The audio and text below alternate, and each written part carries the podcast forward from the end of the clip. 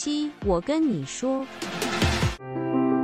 这里是 CC，我跟你说，CC，我跟你说是一个 Creative Coding 台湾互动城市创作台湾站的 Podcast 节目。我们会在这里讨论城市创作的故事、概念和相关知识、最新消息，也会邀请 Creative Coding 领域的前辈们一起来聊聊。希望透过这个节目，能让更多人了解和探索 Creative Coding 的世界。欢迎来到 CC，我跟你说的第一集，我是李欧娜，我是哲宇。那在 CC，我跟你说，李欧娜会跟老板哲宇一起讨论 Creative Coding 和互动设计产业的大小事。简单介绍一下，我们老板不仅仅是互动设计师，更是艺术家、讲师，还是全端的工程师哦。先前老板在纽约大学进修整合数位媒体硕士。在 Creative Coding 领域有非常厉害的创作专业。我觉得我好像在参加某种颁奖典礼，然后现在头上有很多亮晶晶的王冠。没错，那噔噔没有。嗯，噔噔。老板也已经在好好上面开设互动网站，还有互动艺术的课程，有带领了超过两万多个学生一起来进到互动设计的这个领域哦。那我们现在来工商时间一下。工商时间。没错，就是希望大家可以追踪我们的脸书 IG，名字叫做 Creative Coding。哎，是我们 IG 的的 handle 是什么？就是 Creative Coding，就 Creative Coding 台湾，对，然后是 TW。OK，Creative Coding TW。没错，脸书的名字就是 Creative Coding 台湾互动城市创作台湾展。然后希望大家也可以订阅我们的官网，我们会在上面分享很多 Creative Coding 的相关知识，还有有趣活动，还有这个产业的各种最新消息。那最近我们在发的是。Generative Art 系列的文章，对吧？对，因为我们老本行还是生成式艺术。没错。那如果听节目的时候还没有看过的大家，希望大家听完节目马上去跟上进度。好，那话不多说，我们马上进入我们的正题。我们是 Creative Coding 台湾嘛？对。那什么是 Creative Coding 就很重要了，因为我们过去通常都是听到就是 Coding Coding，就是我们想象中的是。呃，理工、职工领域啊，就是 coding coding，好像很难跟 creative 扯上关系，对不对？对啊，对啊。那究竟什么是 creative coding 呢？嗯，其实我觉得这个问题还蛮好玩的，因为以前我刚开始在写网站，那当时在电机里面，没有人觉得 coding 是 creative 的，嗯，可能就是解一个问题呀，说出什么就是电路计算的结果这样。对对对对。对，那我后来开始做设计业接案，还有网站接案之后。就发现哎，好像里面有一些互动的东西可以用城市来达成。嗯，对。那当时我们称为互动城市，就是后来我开网哈哈网页课程的这个技术。嗯嗯嗯。对，那做到后来走火入魔之后，我们就开始画很多，比如说非常复杂的图案啊，或反例的一些艺术的应用。嗯。那才发现说，哎，原来可以用数学或物理来达成一些。啊，艺术层面的东西，但是它是用城市的方式来实做的。哦，那最一开始接触到就是比较 creative 的那种 coding 契机是什么？比如说是一个作业嘛，或者是要完成一个什么东西，然后在里面才发现，哎，原来 coding 是可以创造一些 creative 的东西。我其实从蛮小就开始做这类型的东西了，因为我小时候在做 Flash。所以我就是用 Flash 做很多小游戏，嗯，然后是班级网页，那里面都有一些很奇怪的小互动，或者是看起来很好玩的东西。对对对，我觉得那个就还蛮有 Creative Coding 的味道。那当时 Flash 时代起来的时候，其实大家都用 Flash 做了非常多不同的应用，因为它很好上手，然后程式也不是太难。嗯，对。那高中的时候就可能就开始用程式写一些模拟生命，他们会就很多细胞长出来啊，然后相同的颜色，有一些会有不同的寿命或是行为。然后就可以在生物城市里面打造一个培养皿的生物的感觉。哦，对，那我觉得其实综合这样定义下，你很难为 creative coding 找一个非常确实在做什么的定义。嗯，就一个很确切明确的定义。对，它比较像一个概念，说我今天可以结合工程上面的任何手法来去做创作。嗯，其实也不仅仅限于工程啦，就是结合所有不同的媒介，以工程作为桥梁来创作。但它的核心会一定要包含写程式这件事吗？嗯，我觉得是城市逻辑。嗯，对，因为呃，比如说用 Unreal 好了，Unreal 是一个游戏引擎，那也有很多的艺术家或舞蹈家在表演的时候，他们是把舞蹈的资料然后输入进去，然后在动的时候，因为它后面城市叫做 Blueprint，它是用拉线跟模组的方式来做的。所以它没有直接写到城市，但是它有用到城市的逻辑去建构这些物件。那老板有见过什么就是觉得 creative coding 应用的比较有趣的案例？嗯，我我自己最喜欢是 Team Lab。嗯，对，因为我觉得 Team Lab 你就完全感受不到 coding 那一块。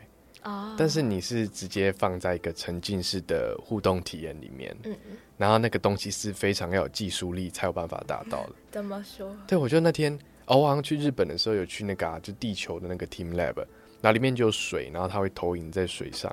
嗯，然后还有那种繁丽的半个穹顶，然后花朵会在上面不断的绽放跟死亡这样。嗯嗯，然后就觉得哇，这个真的是技术人的浪漫哎。对对，就你一定要懂技术，懂硬体，然后懂怎么样串接这些体验控制，才有办法创造出一个梦幻的情境来。嗯嗯，所以像 CC，我们后来像我公司的墨鱼的主要目标也会变成想要去创造梦幻的体验这件事情，创造数位体。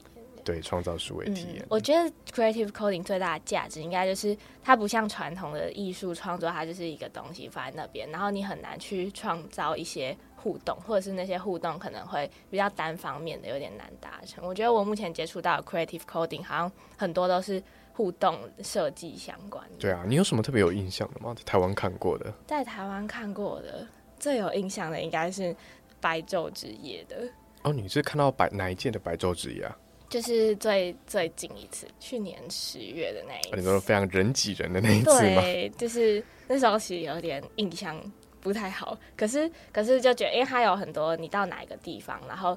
你就是去有点像打卡嘛，或是去记录，然后最后大家可以去抢那个众院太阳，然后那个众院太阳就是依照每个人去到的不同地方，然后去生成一个属于你的太阳这样。哦，我也很喜欢他的那个概念，然后他那个作品也是由艺术家林依文嘛，对，林依文老师制作的。嗯嗯。那我当时逛完，我真的觉得我快从柳丁，就如果是柳丁，大概装 逛出一遍柳丁汁。没错，真的。超惊悚的，而且。呃，我觉得前几届的白昼之夜也都做的蛮不错的，对，当时很喜欢就是那种灯光艺术型的东西。有，我还有记得一个。之前有那个新竹的光雕节，我记得还有在其中一个建筑物上面，就是去用光雕然后来演示它过去历史的样貌，它在哪一个时期它是长什么样子，然后这个栋建筑当时是什么功能，就运用这样的方式就来达成一个光雕秀之外，也带给去看的观众呃一个教育体验。我觉得以光雕这件事情来讲，它就算广义 creative coding 里面大家很常见的应用，嗯，因为有一派是影片派的嘛。也有一派是实际合成派的。对，之前在纽约那个时候，有个教授叫 Todd Bryant，嗯，他就直接把有点像希腊古建筑是有很多柱子这种建筑物，嗯，然后光雕投影，然后让一个虚拟的光的舞者在里面穿梭，所以那个光影整个就是 map 在建筑物上非常栩栩如生。嗯嗯嗯对，从那之后我就非常喜欢光雕。嗯，光雕真的很厉害，我都在想他们那些投影机要放在哪里。对，就是专业的一部分了。没错。对。那聊完这些 creative coding 的应用，那知道老板本来念的是电机嘛？是怎么开始走上这个 creative coding 的专业学习钻研的这个道路的？嗯，其实我当时电机系读大一、大二，到大二的时候就开始不安不安于室，是这样用这个成语吗？就大概就想说，我来做个设计公司或结案这样好了。然后于是误打误撞的接到一些网页类型的设计案。嗯嗯嗯。那到后期的时候，我就发现，哎，我更喜欢做的是写完程式，我看得到他们长什么样子，然后可以呈现这个结果给很多人看，就比较视觉化。对我比较创作，在我不是那个躲在幕后的 的可怜的工程师这样子。对，那我后来。因为我当时毕业一年有点迷惘，我就想说，哎，我要不要干脆就我在想要不要念研究所？嗯嗯嗯。但在那毕业一年其中，我就一直在录那个网页特效的课程。对，就发现，哎，其实这蛮数学跟城市结合的东西蛮好玩的。嗯。但当时不太知道说台湾到底有没有这样子的一个学习环境。嗯嗯。从那之后。因为我同时投国外的研究所跟国内的研究所，嗯，那国内我就连就直接翘考，然后国外的话，我就投了像是很多 HCI 的学校，像华盛顿大学啊，然后密西根，还有纽约大学，嗯，那其中最后后来去的就是纽约大学的整合数位媒体，而且那时候还有上密西根的一个人也是 HCI，就是人因工程这样，嗯，对。但是听说那边是一个非常可怕的小乡村，然后他们就是就非常学者型的，在研究很多 UX。所以我后来少创作，对，就超少创作的。就他们重视的是使用者 feedback。嗯，那这个就偏 UI UX 工工程师的或设计师的方面。所以我后来就决定到纽约来学。才发现，哎，有一堂课叫 Creative Coding。哦，就有一堂课专门叫做 Creative Coding 吗？对，我还蛮惊讶的。就我说上，我就觉得，哎，这好像本来就是我的领域这种感觉。所以我第一年我就直接去申请，哎，我们可能直接当助教，但那时候我还没有学过。嗯嗯嗯。对于是就在当助教这个过程中，带大家可能哎从写一颗球开始啊，怎么样写互动的生物，做场景，做游戏，然后做一些画图类的东西，把这些呃基础渐渐的累积起来。那当时就是这个课程原本的规划内容大概有哪些主题，或是？要学习什么样的技术嘛，或者他是在讲一些理论？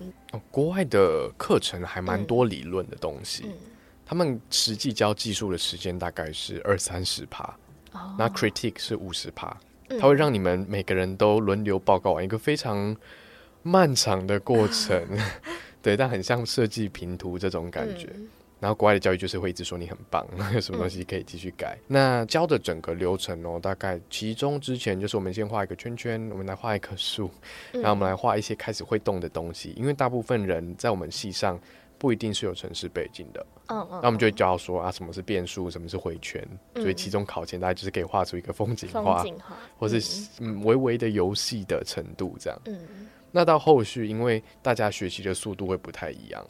那有些人就是城市比较强，可能就会走到像物件导向，怎么样用物件来管理，或是怎么样把资料数据化，就是变成视觉化的一些互动游戏、互动体验。那到最后可能就会教你怎么样把外部的资料接进来，或是使用即时的那些视讯影像，或是音乐，就是或你自己讲话的声音去影响在画面里面的东西。哦，哦，那时候还有指导那个助教做一个。啊，不是助助当助教的时候有指导一个学生做什么跳跃的羊，就是你咩一声，然后他会跳一下，然后去闪东西这样子。但我们都在做这些奇奇怪怪的应用。对，啊，学期末大概大家可以达到的程度，就是做一个互动体验，甚至串 Arduino 去做一些额外的，比如说你侦测心情啊，侦测他的动作啊，去产出一些不同的投影，或是啊他的。就是电脑上的呈现，所以国外的课程比较像是他上课讲一些很基础的东西，然后希望你在呃课余的时间再去多学习其他的技术。对，就是技术放在课后，嗯，课堂大部分就是概念加上范例，就是可能会看很多人的这些创作案例。嗯，我好奇，就是老板原本在大学期间念电机的时候，系上有稍微跟设计结合相关的课程吗？嗯，我有去网资工系看一些课。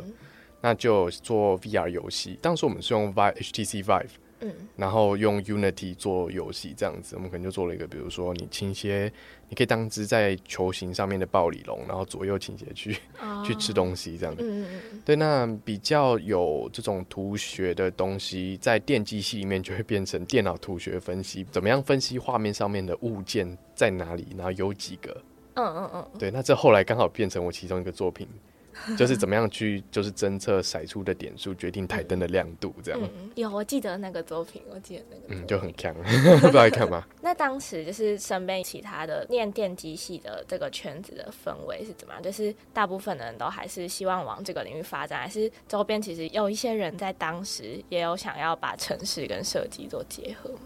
哦。我们在交大的话，有一圈叫类似创业圈，现在叫蓝齿轮。那里面就是各个系不安于世的学长学姐们，然后他们会出来带很多创业的点子，然后可能每年会有一些训练啊，比如说今年可能是要解决什么问题啊，然后今年去办什么活动，就以学生的规模做商业的这种尝试，这样。那当时我觉得在电机系里面。大部分人都还是奉公守法的工程好学生，嗯。哦，我真的很佩服他们，可以比如说把微积分，或是把一些就是很难的线性代数，嗯，或是当时上 AI 的科技超硬的，不像现在可能 ChatGPT 你跟他讲讲话，或者他就会教你，对我们是真的要研究那个什么 sum，就是什么 sum 的数学啊，然后他怎么样子总结出一些东西，然后再透过程式来做实践，嗯，所以我自己在系上其实不算是。工程成绩到非常非常顶的，因为那很花时间。确实，我就比较偏那种实战派的，做一些酷酷炫炫的东西给大家玩，这样会比较有成就感。对啊，因为我那时候大二自己就挖坑跳，就当了钢琴社长，然后又又干嘛？当学学联会的行销部长。哇！对，然后又同时在接案，所以我当时做过印象最深刻的一件事，就是在休学前，就中间有休学过一个学期。嗯嗯。然后我做了一颗，我们跟行销部的人做了一棵大的圣诞树，用 Arduino 串了五层。哇！对，然后就可以像打音乐游戏这样啪啪啪啪啪，然后那个音圣诞树就会 一层一层的这样乱闪。然后我们还可以去 program 它这样，但当时后来表演是，我就在那个表演，我们就是办了一个圣诞活动，好像两三百个人围在那棵树旁边，嗯，然后就放那个音游的音乐，然后在那边打那个，我就蹲在下面打那个灯光，嗯嗯嗯，就哎，从那时候就开始当 VJ 了。很棒哎，嗯嗯，等下也找到你就打那个交大理工宅男做了画发光圣诞树，发光圣诞在迪卡上面那时候有爆，我等下就回去找，然后放在我们的 IG 先。好耻哦，好耻哦。那当时在学那么多，就是在做那么多事情之中，有茫然，就是不知道自己确切想要走什么方向的时候吗？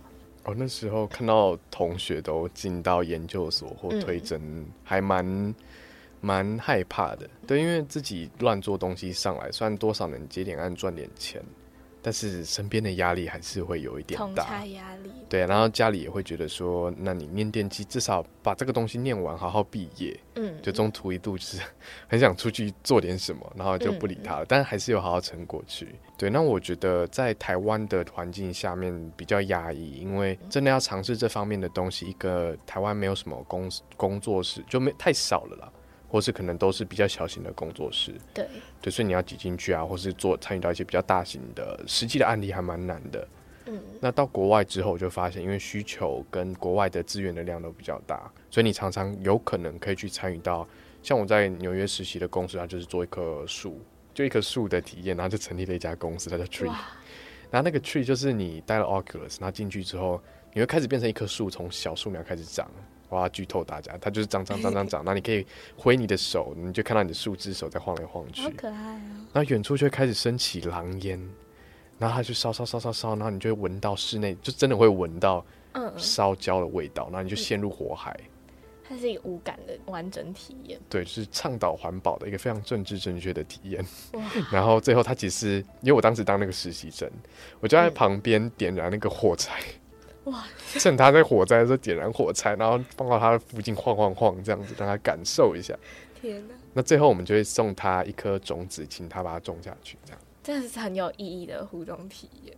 对，我在后来就在那里面用 Magic Leap 跟就是 Oculus 做一些应用，比如说啊，怎么样光追的做 VR 啊，或是怎么样让手上啊种下去可以长出树来。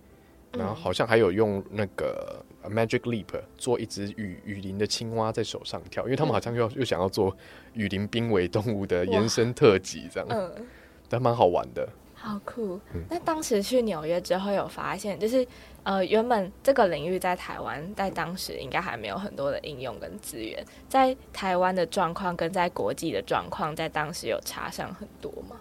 我觉得台湾的话，只有特定的几个科系会留意，然后在互动设计的产业，因为确实就没有这么多的设备跟资源。嗯，台湾虽然有很认真做这件事情的前辈，像 C Lab 啊，或是一些啊做生成式艺术表演圈的前辈，嗯，但是大家其实分不太出来，他就觉得是新媒体那一群人，好像自己在做着一些什么小小表演这种感觉。对，但在国外的话，我觉得大家的风气都是非常开放。因为像我们系上，当时有办过一个叫 Algorithm 的活动，嗯，它其实是一个组织，然后就会有很多这种社群活动，并且分享说你怎么样把演算法结合音乐、结合表演这样子去做。对，我就觉得国外的交流风气，大家喜欢尝试的事情都不会这么的商业导向，还是会有更多的想象跟梦想。会想要去试一些就是很奇怪，但是他可能没有什么产值的事情，就比较有尝试的那种勇气。对对，大家比较鼓励啦，因为台湾就是实用主义。对，就是大家都会想说这件事情你做了，然后如果没有一个什么成果的话，好像就对不起那个过程。嗯，哎，我蛮好奇，像广告系的话，你自己会有这种挣扎吗？呃，像行销那一块，你可能就要花好几个晚上，就是连续好几个礼拜、好几个晚上，然后就一直跟你的队友讨论一个提案。但是很长行销这件事情，会变成你自己在自嗨。你发现你觉得这个东西很好玩，可是你实际做了，其实你没有办法预测市场上的观众会怎么样去反应。但又很多时候你会被要求提出跟过往不同的想法，或是不同的创意。可是很多时候有一些成功的案例，一部分是有运气，然后一部分是他其实有依循着一些惯用的手法。但有时候一些惯用的手法又会被嫌弃，说呃没有创意，所以就是你提出一些创意新的想法，可是又不知道它怎么成功。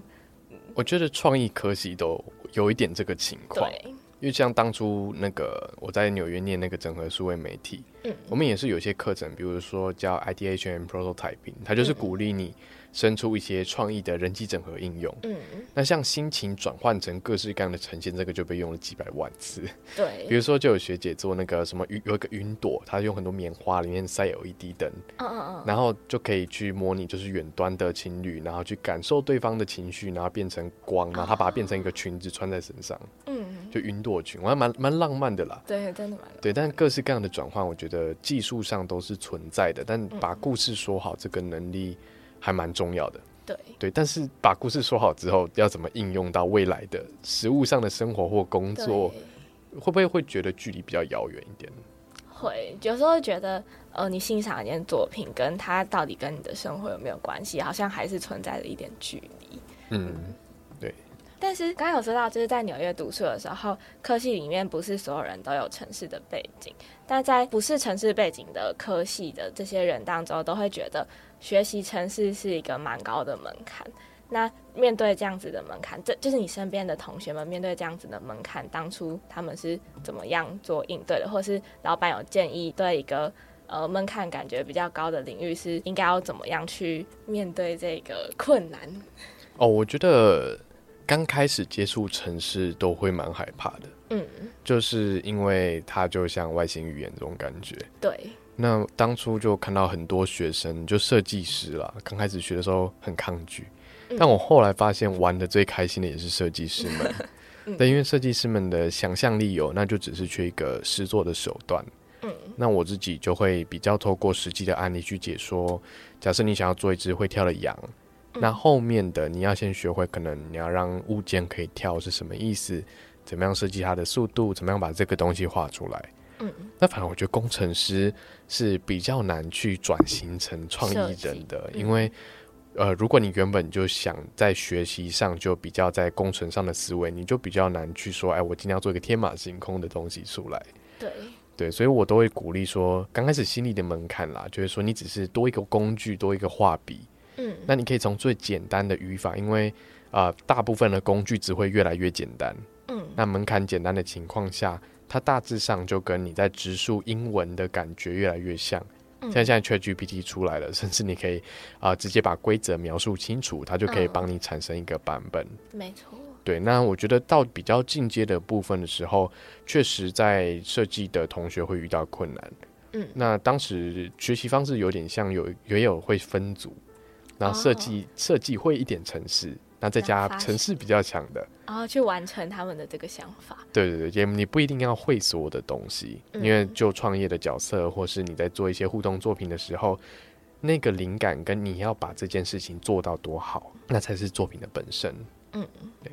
那想要踏入这个领，当初应该有遇到一些困难。那在这个过程遇到最大的困难点，老板觉得是什么？我觉得最大的困难是怎么样把东西跨过那个看起来像是新手的，呃，彩色东西呀或飞来飞去东西的门槛。嗯，那我自己是花了大概半年的时间，看了非常大量的在 Pinterest 上面或是设计方面的作品。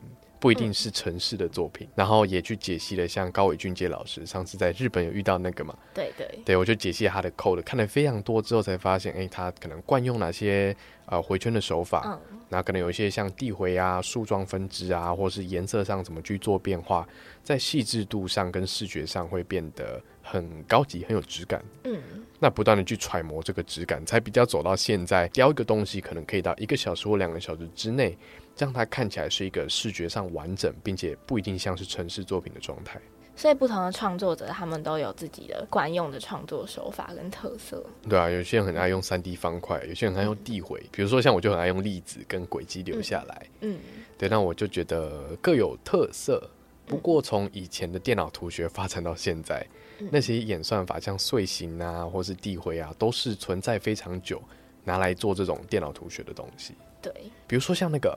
就是那自然噪声，就是有点像乱数那个东西，早就在引游戏引擎里面被拿来生成树或地景了。对对对，对，所以其实这些都是息息相关的。可能你觉得你在做游戏，但游戏的某些生成或是机制也都可以算是 creative coding 的范畴。嗯，那因为在踏入 creative coding 这个领域有遇到一些困难，那有没有觉得？有一些东西，如果当初是有一些前辈跟你说的话，你可以少走一些冤枉路的建议，想要给想要踏入 creative coding 的人们的吗？嗯，我觉得刚开始不要碰 C 加加，对，就是不要碰太难的城市语言。这件事情应该是怎么样用最短的时间让你熟悉城市的运作。嗯，所以尽可能去选择好执行、好编译、好理解的城市，像 P 五点 JS。嗯，这也是为什么我后来开 P 五点 JS 课。那还有另一个是，我觉得可以直接开始多接触作品跟不同的媒介，像是音讯啊、视觉啊这些。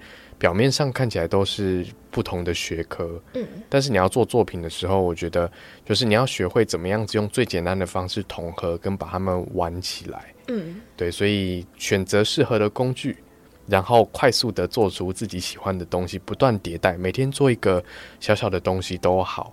嗯，那我看像 Zach Lieberman 或是很多的艺术家，他们会迭代前一天的作品，嗯，比如说我今天可能是做光，那第二天就做光在飘。然后第三天就做光变成树，嗯，然后第二天、第四天就光的森林之类的。那这是一个不断的优化的过程，你会发现在这个过程中，你可以越来越快的直接找到复杂的概念是什么，然后怎么样把城市应用的更熟练，甚至其实你不用重做每个东西啦。因为我有阵子其实会一直重写，我会坚持那个荧幕录影一定要从白色的那个状态开始，嗯，但后来这件事情还是有点没意义，所以我就会学着把一个东西不断的 fork。嗯，所以像是最近在做艺术家的新网页的时候，就有一个很好玩的案例是，每个作品都有个基因条，就它是比如说把它画一条，然后截它的片段的颜色，像善存那样子啊。对，然后那个基因条就可以直接演示出它的祖辈的作品是什么，嗯，跟它的延伸作是什么，它有个族谱。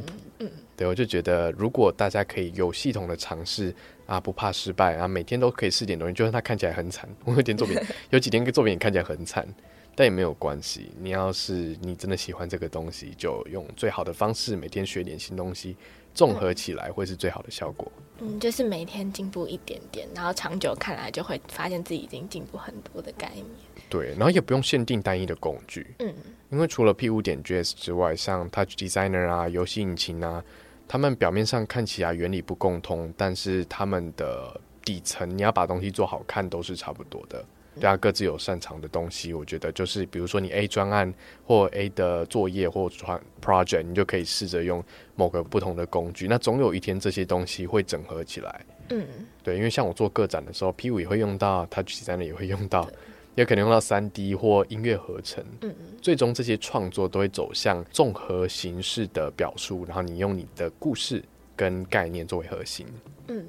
那我分享一个，我一开始也是，我当初在申请双主修数位学程的时候，我最一开始学城市的那一堂课，就它叫做城市设计基础，它就是从 C 加加开始教，好硬哦，天哪！然后我其实那一整年呢。我就完全放弃学城市这个东西，就是我那一堂课后来就被当掉了，因为我真的听不懂。哦，那什么用用米字号输出圣诞树，这样吗？对对对对对。然后就是我那时候就想说，原来学写程式是那么痛苦的一件事情。然后我就整整的一年，我都没有学任何跟城市有关，就没有选任何跟城市有关的课程。然后是到后来。先学了 P 五点 JS，然后还有学区块链应用，这是黄鑫老师的，也是在教生成式艺术的课。那时候才发现，原来写程式根本就不是我一开始学的那样子而已。嗯，然后才发现说，哦，原来它可以那么好玩。所以我觉得一开始接触到什么东西真的很重要。哦，我刚开始写程式，其实除了 Flash 之外，我是写 VB.net。嗯，它是一个好老哦，它是一个非常古早的语言。嗯，但是它的好处就是你不用像 C 加加重壳，它可以在界面上你直接把东西拉进来，然后再帮它写程式就好。哦，所以我就刚开始就会做一些像打砖块啊，或者是什么的小游戏，在那个过程中把自己城市的基础连起来的。嗯嗯嗯，大概是国中国一国二的时候。哇，很早。对，因为我没朋友，所以我就在一直在写程式。怎么会？对，当时很好笑啦，就是我就很爱写程式，就写一些病毒啊，然后去测录键盘啊，或者是 对，就是搞破坏那种类型的。那想要跟大家讲一下，就是如果你现在是一开始学程式，然后再学 C 加加的话，要记得有很多其他好玩的程式等着你去学。对，不要不要失望，不要沮丧。没错，真的。嗯。那前面是给一些可能还没有踏入这个领域的一些建议嘛？那呃，如果有一些已经有城市的基础或是有设计的基础，他们想要往 creative coding 这个产业或是互动设计这个领域发展的话，目前在台湾有哪些资源是可以去进修的吗？嗯，我觉得在进修的方面，可能先从线上课程开始好了。就除了我这边的 P 五 GS 互动城市，其实有点像把国外整套那个 Creative Coding 搬回来，对对，然后再做一些自己的诠释跟很多实做案例。嗯，那也有像黄金老师有开一个好好的课嘛，对，在七月的时候会开始。对，就是 NFT 跟互动生成艺术的这些关系跟创作。那我觉得在其他比较学术体系的资源的话，像交大英艺所。然后或是很多不同学校的新媒体艺术学系都有蛮多的资源的，不过这些比较像是你要进去就读，可能才会接触得到。对，对。那如果平常想参加，但是你不是互动相关科系的学生的话，那可能就要往 C Lab，嗯，或是一些像文策院办的这些活动或展演下去看。嗯，参加一些组织这样子。对，然后台湾其实好像也有一些不同的 Creative Coding 的教学，嗯，像 Blend 好像也有。对，Blend 就好像就是教 Touch Designer 啊，或者 Creative Coding 这些都就是有点像我们在玩的互动城市这一套，没错。然后也算是有经营蛮久的公司。嗯，嗯，大家都可以多去看看。那刚刚有提到就是进到学校进修，或是参加组织进修。那现在对于大学生或是研究生而言，我们学习这个东西未来有什么样的出路？其实也是我们去学习一个东西考虑的很大的一个点。那想问老板，觉得？我们接下来学习 creative coding，我们未来的出路会有哪些，或是它可以应用在哪些的方面，跟哪些领域做结合也可以。嗯，我目前 P 五在几年前就开始尝试 merge 进网页专案里面，哦，所以我们在做非常多品牌客户的互动网页体验的时候，会用 P 五来做那个最移花的那个部分，比如让东西飞来飞去啊，让啤酒喷洒会扭曲啊这种。嗯，对，那我觉得网页是一个非常好的媒介。那除此之外，我觉得像游戏产业里面，其实也需要到非常多的游戏美术，或是平面设计啊，或是 motion graphics 这些。因为像 motion graphics，你在做 A E 的时候，有时候用到很多的表达式。对。那这个表达式也是用 creative coding，比如说我要重复很多个花，然后怎么样排列、随机的这些。嗯。那它也会用到相同的概念，可以去做成动画或互动体验。嗯。那我们最近在做一些品牌案的时候，也会想要把城市设计导入进来。比如说新的品牌可能是跟 DNA 相关，那我们就会去把作品的 DNA 用什么样子的城市的手法，比如画其中的哪一条线，然后比如说有五条线之后，这五条线我们要去判断它的对比度、灵活度，然后还有它的鲜艳程度，去综合的评分，然后最后选出哪一个是作品的基因。嗯嗯嗯，就等于说把规则跟城市的逻辑相到我们在设计品牌的概念里面。嗯。对，那像 IKEA 他们之前做 rebranding 的时候，他们在国外有个案例是 IKEA 四个字是可以共自由组合。自由组合，嗯，对，那这个就很适合用城市的方式来做。对，那这边是比较怎么样应用进原始的产业。嗯，那在国外，我们现在看到很多台湾的话，跟国外都会有一些互动设计公司。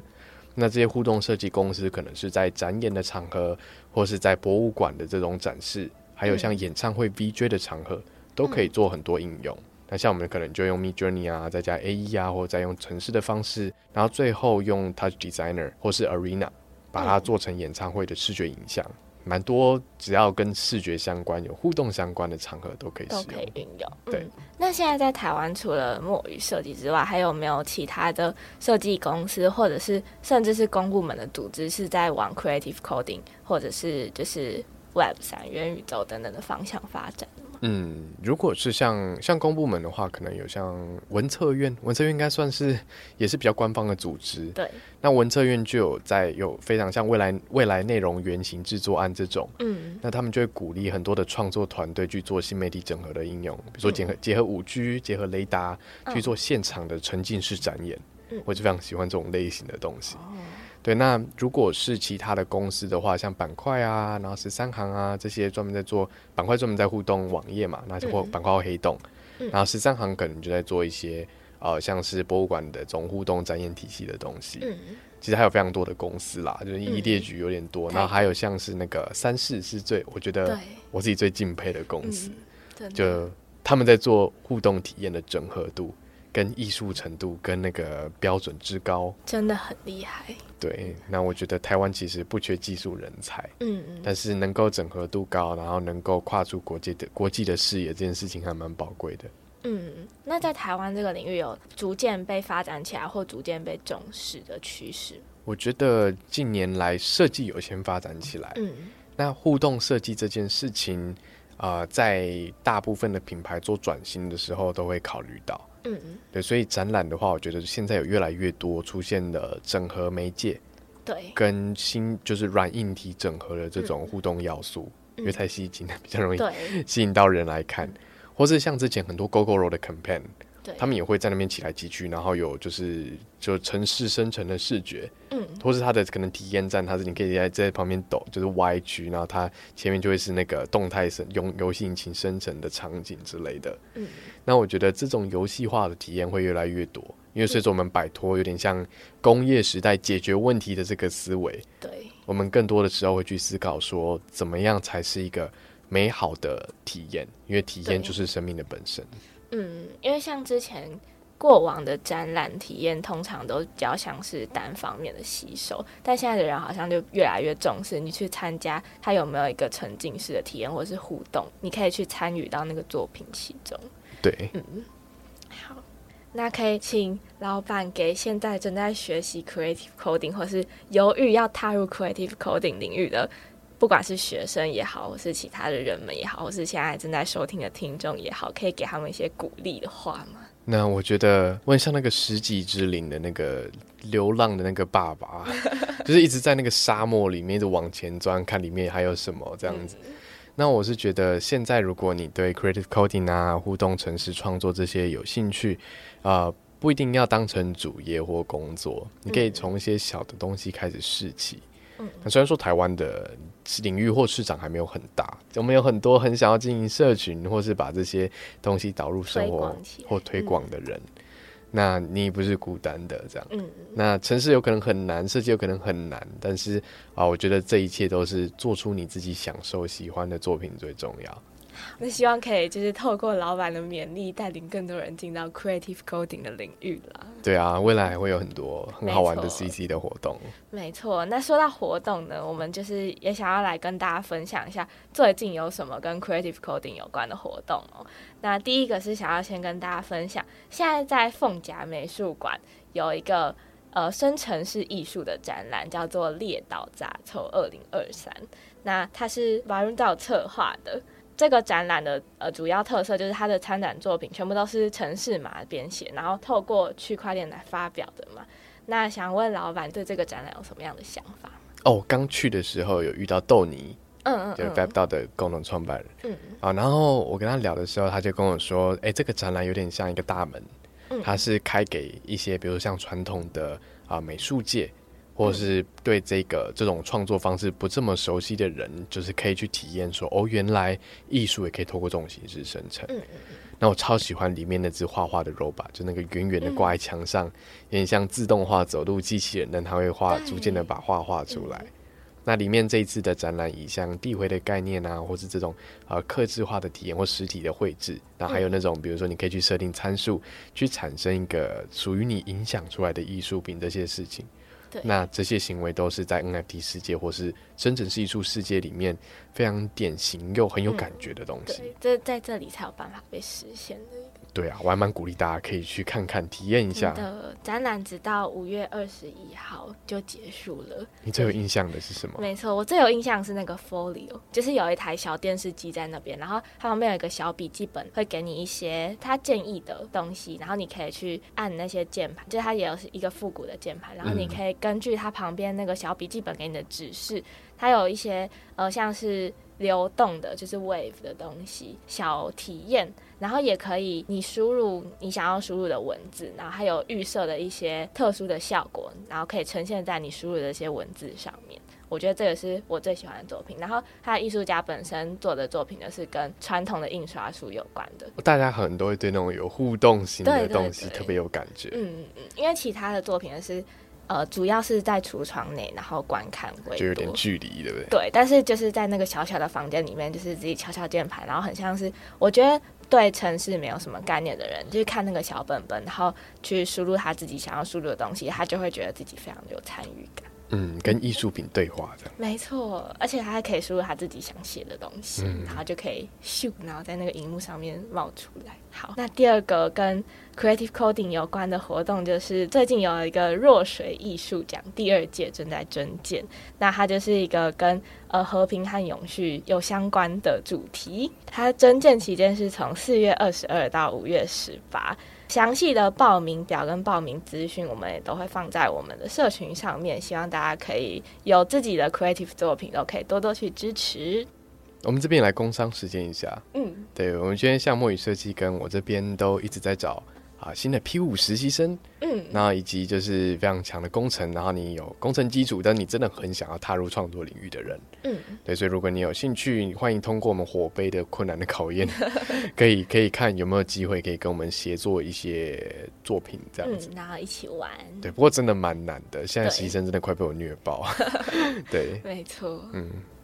那最后就是来预告一下，我们下次可能会想要聊哪些东西。我自己是蛮好奇，就是老板创立墨鱼设计的一些故事啊，或是谈谈目前台湾的互动设计产业现况是什么，有没有遇到什么样的？困难，还有这些就是互动设计是怎么样运用在活动、展览或是品牌设计的专案上面？嗯，我觉得看实际的案例会超有感觉的。对，那我们就今天的节目就先到这边告一个段落啦。好，感谢各位这一次的收听，我们 CC 下次再见喽。